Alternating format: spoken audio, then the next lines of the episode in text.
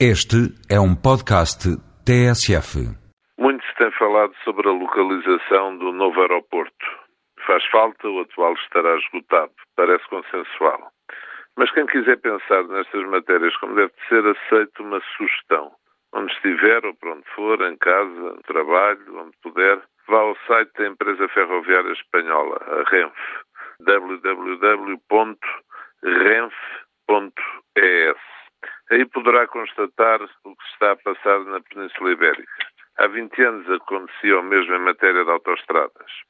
É o mapa de Espanha cheio de linhas de AVE, ou TGV, ou para Saragossa e agora até Barcelona, Sevilha e agora até Málaga, agora também Valladolid e no País Basco a caminho da Europa.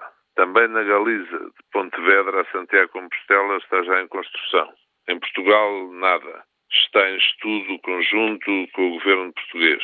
A polémica por estes dias em Espanha é porque suspenderam a venda de bilhetes antecipadas para o Natal e Ano Novo por causa da mudança de horários devido às obras dos novos troços. Imaginem, que diferença.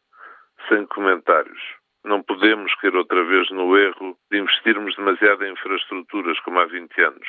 Mas está na hora de decidir e na hora de fazer Há notícia de que o governo espanhol lançará a linha de Madrid até Badajoz, independentemente das decisões de Portugal. Como nos recordamos, aconteceu o mesmo com a autoestrada. Por volta da Expo 98, estava pronta do lado espanhol até Badajoz e do nosso lado não estava feita a ligação até essa cidade espanhola.